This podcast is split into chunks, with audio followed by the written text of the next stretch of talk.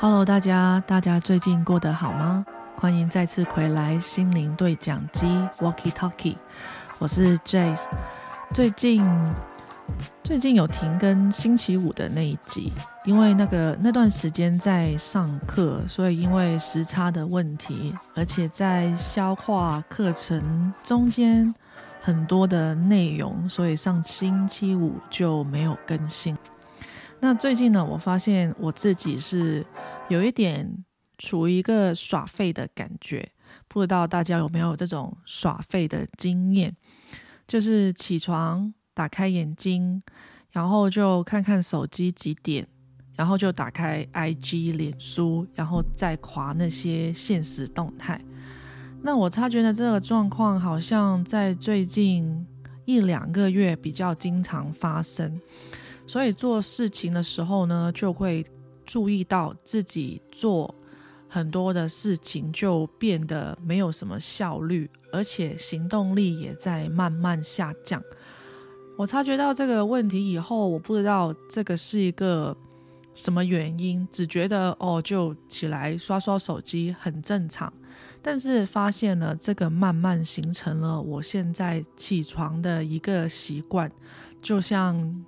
起床喝一杯咖啡，起床吃早餐的感觉，但同时呢，我又觉得这个习惯是不太健康的，有影响到我呃正常生活的呃一个状态，所以我就比较正视现在耍废这个方面的问题。后来呢，今天刚好在录音以前，我就看电脑。然后呢，搜寻到一个呃 YouTube 的影片，它比较长。然后我把它听完以后，就发现原来耍废是正常的。当我听到他说耍废是正常的，我脑海中第一秒出现的就是不愧吧，耍废不愧是正常吧？耍废为什么是正常呢？我觉得应该。很多人都有耍废，就是这个、这个、这个词，还有这个呃行为，会在你的生活中会有出现过。但是呢，耍废是正常的，我觉得很少人会这样跟你讲。比如说你在家这样玩手机玩久了，坐在沙发上，可能你躺了半天。如果你是跟家人一起住的话，你妈妈肯定会跟你讲：“哦，你还躺在那里啊？你还不去做什么什么什么的？”或者说，像我，我个人也会很排斥自己有这个耍废的行为。那比如说，我在刷手机，然后刷到了，就是连时间都没有在看，可能瞬间就一个小时就花在玩手机、刷手机上面，然后心里其实有一个愧疚感。然后呢，这个愧疚感呢会持续。但是呢，它持续又不能改变什么，因为在那个当下就觉得我好像就是天使跟魔鬼做一个谈话，这样可能魔鬼就会说：“嗯，就在耍，就是在刷手机一阵子吧，没什么关系啊，反正就是很多事情都不急。”然后呢，天使可能就会说：“嗯。”可能就是不刷手机去做什么会更好。然后呢，这个声音就是像那个呃乒乓球一样，就是对打，就来回这样。可能我就坐在那里就继续刷，或者说就想想，呃，不刷手机的话能做一些什么。但是呢，那个愧疚感就觉得，哎，对，好像浪费了已经差不多两个小时。那现在能做什么呢？然后呢？通常我自己会出现的就是环顾四周，发现，哎，家里好像有点乱，哎，先收拾一圈，洗洗衣服，晾晾衣服，这个也是算比较有意义的事情。但是呢，重要的是，就是在我行程上面的事，我还是一样都没有碰。所以呢，这个让我嗯挺苦恼的，因为呃，如果我不去做那些事情，那那些事情就一直搁着，只好明天、明天、明天，然后再下星期，然后刷手机，我能得到什么呢？其实我得到的东西或者资讯也没有很多，只是一个很随意的一个动作，感觉这所有我出现的行为，只是为了逃避我去做我行程上的东西。可能在呃，我现在那个状况看起来，可能我对现在的生活是有压力，而且可能行程上面的事，我觉得。就是明天再做比较好一点，那我今天就可以舒服的在家里躺着玩玩，然后可能去爬爬山走走，然后再回来哦，明天再做，好像就一直拖延拖延拖延下去。今天那个老师在呃 YouTube 里面讲了这个问题的时候，耍废是正常的，我就觉得嗯，他是为什么正常呢？原来其实耍废的，呃，中间其实有些人耍废的原因，就是要创造一个休息的时间，让自己的脑袋完全去放空。而且人都有情绪，都有压力，我们不是就是机器人，不可能说。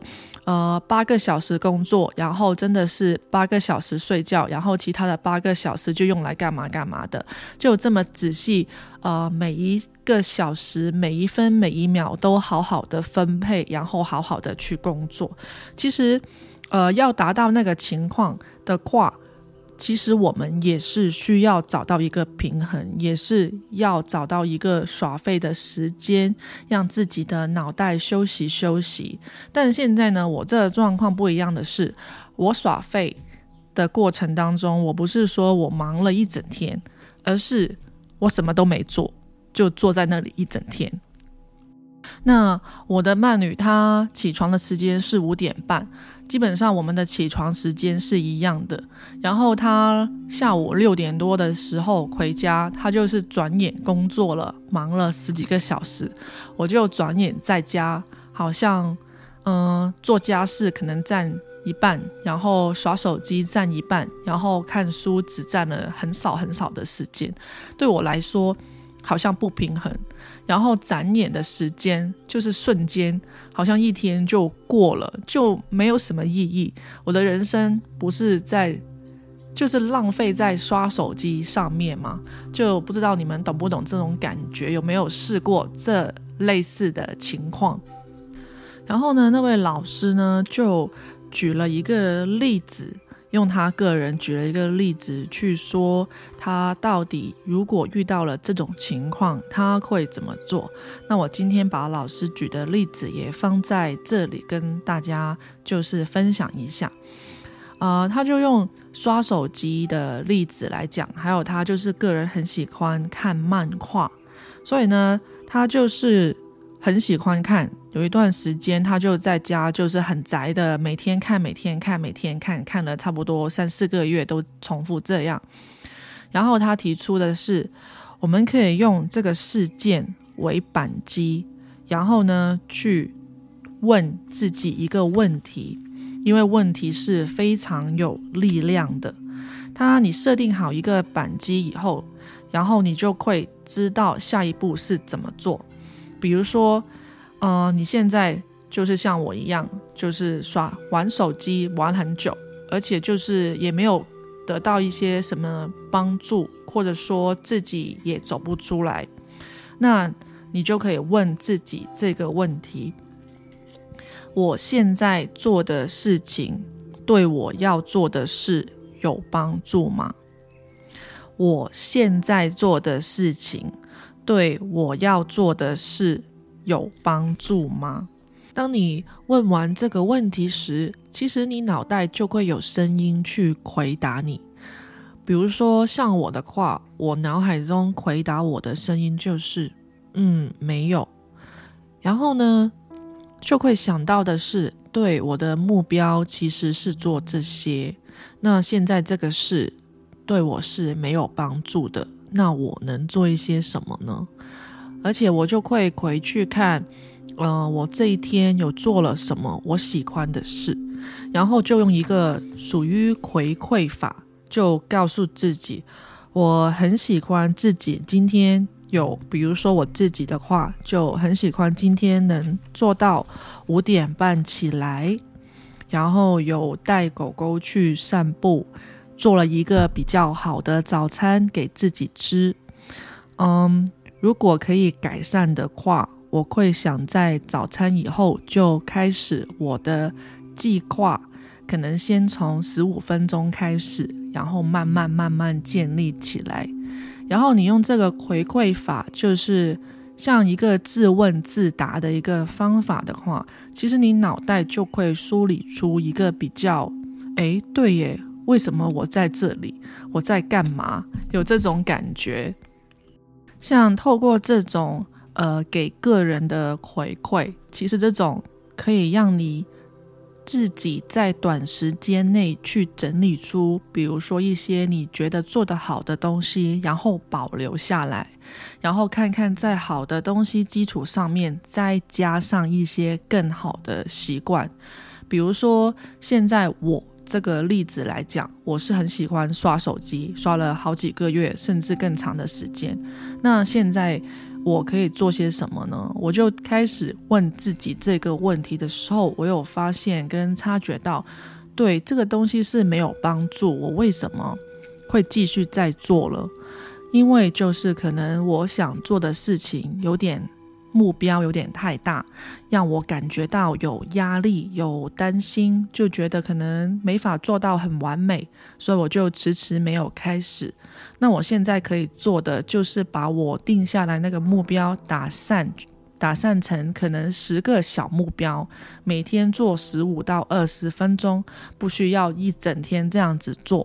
那这样子的话，我个人就会觉得这件事没有那么大的压力。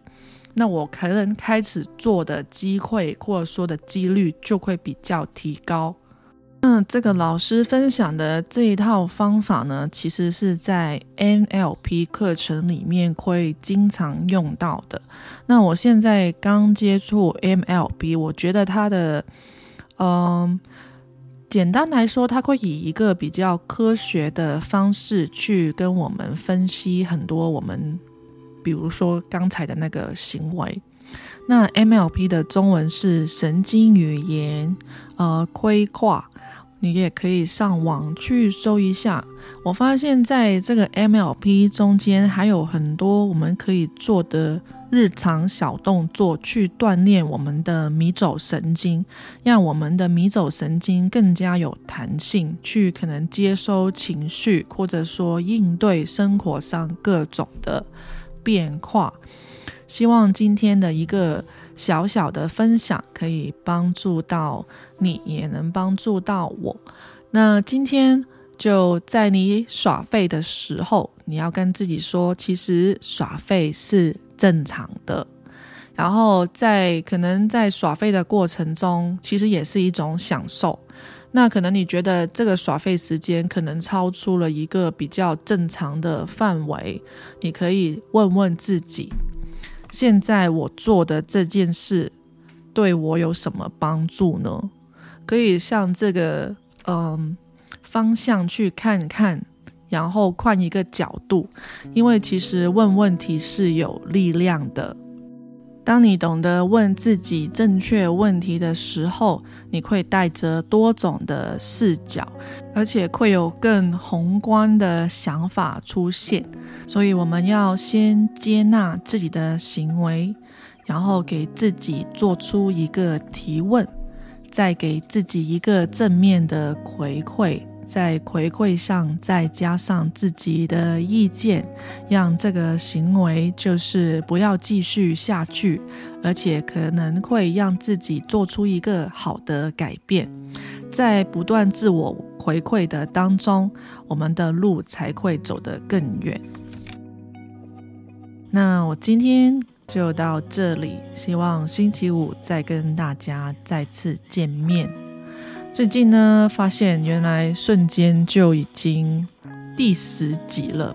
我有去听我刚录的第一集，就感觉好像我现在在慢慢在抓我想要的节奏。我发现，在录音、录影跟文字上面，其实录音是很难的，因为第一你是看不到我长什么样，而且我的情绪或什么可能没有好好的透过我的语言，就是完完整整的表达出来，所以我好像在每一集听回自己。呃，声音的时候就会觉得，哎，其实我想表达的那个情绪不是这样子的。不过我会更加努力去在往就是更好的音质跟呃数值上继续追求。可能现在头十集都在，嗯，还在一个锻炼中，所以我也很感谢大家有继续在收听。好，我们下次见，期待下一次会带不一样的东西给大家，拜拜。